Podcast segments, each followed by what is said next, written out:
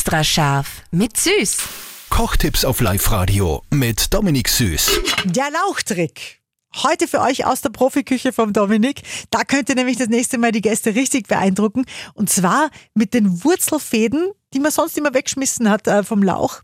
Könnt ihr was Tolles zaubern. Und wir haben uns die Wurzeln, haben sich gefreut und da ganz lange dran waren, die haben wir eingelegt, äh, in, einen, in so einen Essigsud eingerext und haben die dann bei gewissen Gerichten draufgelegt für so eine coole Säurekomponente.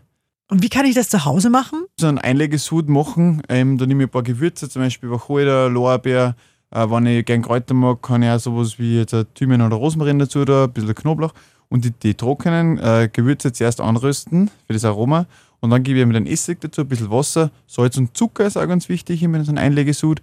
Das ist so circa die Grundbasis. Ja. Und mit dem tue ich das dann, da tue ich die Wurzeln dann kurz kochen drinnen und dann also heiße äh, wirklich in das Rexglas reingeben, zuschrauben und fertig. Genial. Extra scharf mit Süß. Kochtipps auf Live-Radio mit Dominik Süß.